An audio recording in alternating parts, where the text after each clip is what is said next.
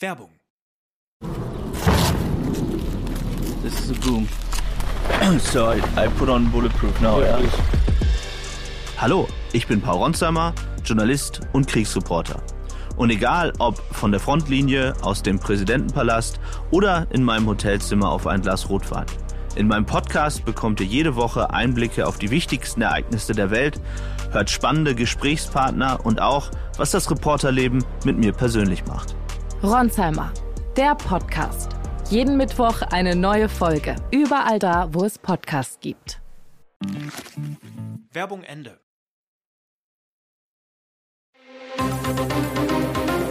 Das Bild News Update.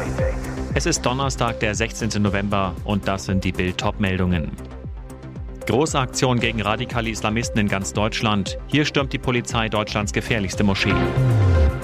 Emotionaler Abschied am frühen Morgen. Heinos Hannelore heimlich beerdigt. Ist die Geist nur noch Reis? Minus 8 Kilo, Carmens Fettweggeheimnis. Große Aktion gegen radikale Islamisten in ganz Deutschland. Hier stürmt die Polizei Deutschlands gefährlichste Moschee. Mehr als 500 Polizisten und Fahnder des Staatsschutzes stürmten heute Morgen um 6 Uhr in ganz Deutschland 58 Gebäude. Großrazzia gegen gefährliche Islamisten. Wegen eines Ermittlungsverfahrens gemäß Vereinsgesetz sollen Beweise sichergestellt sowie Vereinsvermögen beschlagnahmt werden. Den größten Zugriff gab es in Hamburg. Dort durchsuchten über 200 Beamte insgesamt 32 Objekte darunter das Islamische Zentrum Hamburg. Innenministerin Faeser sagte, das IZH werde seit langem vom Bundesamt für Verfassungsschutz beobachtet und als islamistisch eingestuft. Der Grund? Es steht unter Verdacht, sich gegen die verfassungsgemäße Ordnung und gegen den Gedanken der Völkerverständigung zu richten. Deshalb ist ein Verbot der iranisch finanzierten Vereine geplant. Die Terrororganisation Hamas wird ebenfalls aus dem Iran finanziert.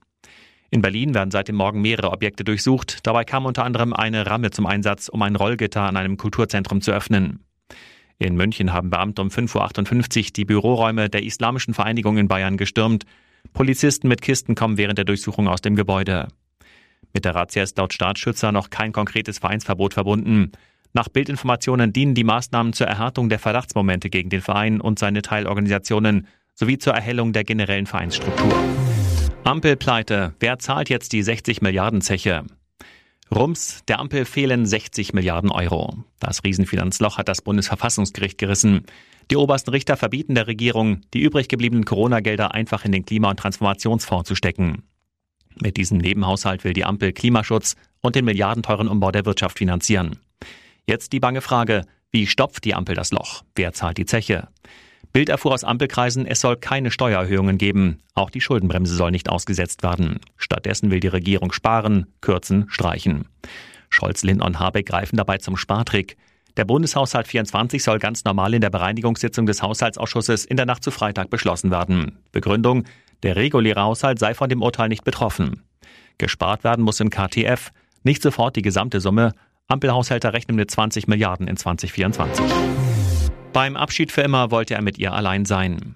Heino trauert um seine geliebte Frau Hannelore, die mit 82 Jahren an Herzstillstand starb. Eine ganze Woche behielt der Sänger ihren Tod für sich, weil er in aller Stille von seiner geliebten Frau Abschied nehmen wollte. Bild erfuhr, Hannelore wurde diesen Mittwoch in den frühen Morgenstunden auf dem Friedhof in Kitzbühel beigesetzt. Ihr schwarzer Sarg mit goldenen Beschlägen war komplett mit roten Rosen von Heino bedeckt.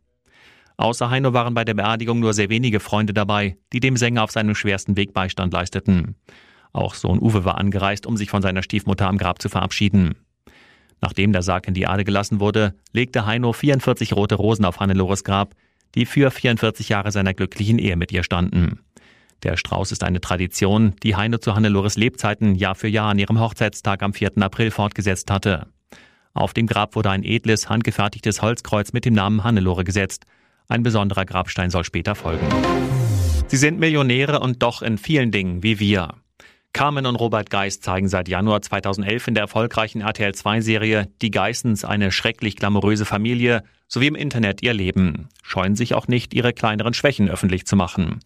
So fühlte sich Mama Geist zuletzt nicht mehr richtig wohl in ihrer Haut, deshalb hat sie in kurzer Zeit acht Kilo abgenommen. Wie Carmen das geschafft hat, erzählt sie Bild.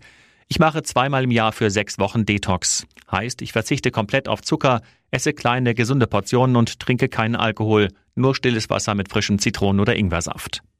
Den Ingwer kocht sie dafür erst 20 Minuten im Wasser und lässt ihn dann ziehen. Ich esse generell viel Ingwer. Der ist ja gesund und reinigt den Körper, so Geis. Während ihrer Detox-Phase esse sie keinen Zucker und esse generell weniger als sonst. Eigentlich esse sie wie ein Vögelchen nur kleine Portionen. Ihr Magen habe sich bereits verkleinert, weshalb sie kaum Hunger habe. Der TV-Star macht eigentlich dazu auch Sport. Wegen ihrer Rückenprobleme geht gerade aber nur Hula Hoop, kein Krafttraining, was sie sonst gern mache. Sie sei deswegen in Behandlung in der Shanghai-Klinik in Dubai und lasse sich mit chinesischer Medizin behandeln.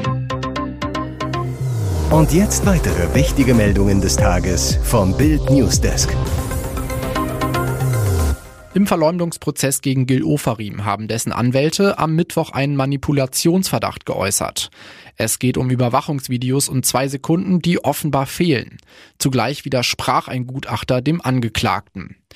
Ofarim hatte in einem Instagram-Video behauptet, ein Mitarbeiter des Leipziger The West in Hotels habe ihn aufgefordert, den Davidstern an seiner Kette einzupacken. War der Antisemitismusvorwurf erfunden? Das muss nun das Landgericht Leipzig klären. Dabei geht es auch um die zentrale Frage, ob Ofarim die besagte Kette im Hotel überhaupt sichtbar getragen hat. Im Gericht wurden an diesem Verhandlungstag die Überwachungsvideos des Hotels vom fraglichen Abend des 4. Oktober 2021 vorgespielt. Nach dem Zeigen der Videos machte Verteidiger Philipp Müller auf einen möglichen Skandal aufmerksam. In einem Video, das die Hotelbar zeigt, fehlen offenbar zwei Sekunden. Zu sehen ist der Barmitarbeiter, der Richtung Lobby geht. Plötzlich springt der Zeitzähler vor und der Mann ist verschwunden. Ofarims Verteidiger Dr. Tido Hokema zu Bild. Der Verdacht liegt nahe, dass die Videoaufnahmen manipuliert worden sind. Der Barmitarbeiter taucht danach nicht mehr auf. Ein Sicherheitstechniker, der aussagt, er habe nach Anweisung der Polizei wenige Tage nach dem Vorfall in dem Leipziger Nobelhotel die Originaldaten aus dem System übernommen, betont hingegen, eine Manipulation ist nicht denkbar. Schwer bewaffnete Polizisten sind aktuell vor und in einem Parkhaus in Nürnberg im Einsatz. Die Beamten suchen einen Täter, der am Mittwochabend auf einem Deck einen älteren Mann schwer verletzt hat. Der Angreifer ist auf der Flucht. Der Notruf ging gegen 20.20 Uhr ein. Eine Mitarbeiterin hatte bei einem Rundgang im Parkhaus am Hauptmarkt in der Altstadt das Opfer gefunden. Er saß schwer verletzt in einem Auto. Polizeisprecherin Janine Mendel sagt zu Bild, die Einsatzkräfte haben den Mann aufgefunden und hier erst versorgt, bis dann der Notarzt hinzukam. Der Mann wurde mit lebensgefährlichen Verletzungen in ein Krankenhaus gebracht, wo er notoperiert wurde. Die Sprecherin weiter. Die Identität des Mannes steht noch nicht fest. Das ist jetzt erst einmal Gegenstand der Ermittlungen.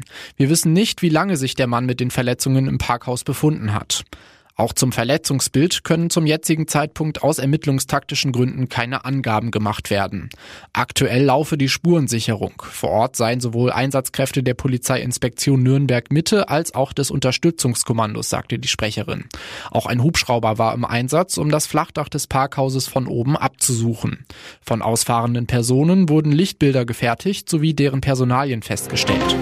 Aus der Traum vom Traumhaus am Tegernsee Bundestrainer Julian Nagelsmann hatte Anfang des Jahres für seine Freundin Lena und sich ein 793 Quadratmeter großes Grundstück mit Seeblick erworben.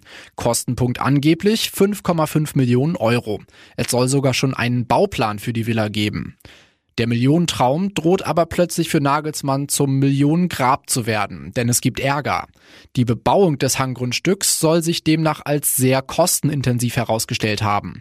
Grund, das Erdreich muss in einem komplizierten Verfahren abgestützt werden, auch weil angeblich die Gefahr des Abrutschens der oberhalb liegenden Häuser bestehen soll. Nach Bildinformationen soll Nagelsmann nun sogar überlegen, das Grundstück wieder zu verkaufen. Der Bundestrainer lebt aktuell mit seiner Lena noch im Münchner Stadtteil Schwabing-Freimann nahe der Allianz Arena. Zur Familie gehört seit Mai auch Labradorhündin Rosalie. Bei diesem Foto rollt einem die Kinnlade den Berg hinab. Shirin David zeigt sich auf Instagram hüllenlos. High Heels, pralle Kurven, platinblonder Zopf vor der Brust und eine Brezel in der Körpermitte. So nackt hat man sie lange nicht mehr gesehen. Heidi von den Hügeln, schreibt Shirin David zu dem Instagram-Posting. Und dazu ein mysteriöses Datum, 17.11.2023. Bild weiß, an diesem Datum kommt die Neuauflage ihres Albums Bitches brauchen Rap raus. Einer ihrer neuen Songs heißt Heidi. Darin rappt sie über Almleben und erotische Fantasien. Jodel die Ho. Auffällig die neue Figur der Voice of Germany Jurorin. Ich habe acht Kilo abgenommen, meine Ernährung komplett umgestellt, leider viel zu wenig Schlaf in den letzten Wochen gehabt und gebe alles, damit die Tour unfassbar wird, verriet die Sängerin vor kurzem in einer Instagram-Story. Wenige Stunden vor Beginn des großen Bahnstreiks kam es zu einem dramatischen Moment auf den Gleisen. In Niedersachsen ist am Mittwochnachmittag ein ICE mit einem Regionalzug zusammengekracht. Letzterer hatte sich laut Polizei nahe dem Bahnhof Lauenbrück im Bereich einer Weiche befunden, als es zum Crash kam. Glück im Unglück, der ICE war mit einer verringerten Geschwindigkeit von nur 80 Stundenkilometern unterwegs. Der Lokführer konnte noch eine Schnellbremsung einleiten, stieß dann bei Tempo 50 mit dem leeren Regionalzug zusammen. Bilder von den beiden Zügen zeigen heftige Zerstörungen, die Seitenwände sind eingerissen. Sie waren so stark beschädigt, dass beide Züge nicht mehr weiterfahren konnten. Die 550 Passagiere im ICE kamen mit einem Schock davon, verletzt wurde niemand. Der ICE wurde evakuiert, die Reisenden mussten rund 400 Meter zum Bahnhof Lauenbrück laufen. Und nun noch eine Werbung in eigener Sache. Sichere dir jetzt Bild Plus und Amazon Prime für nur 8,99 Euro im Monat. Ein Mix aus News, Shopping und Entertainment. Amazon bringt dir jetzt außerdem die UEFA Champions League. Das Topspiel am Dienstag live bei Prime Video. Erfahre mehr unter Bild.de slash Prime. Es gelten die Angebotsbedingungen und AGB.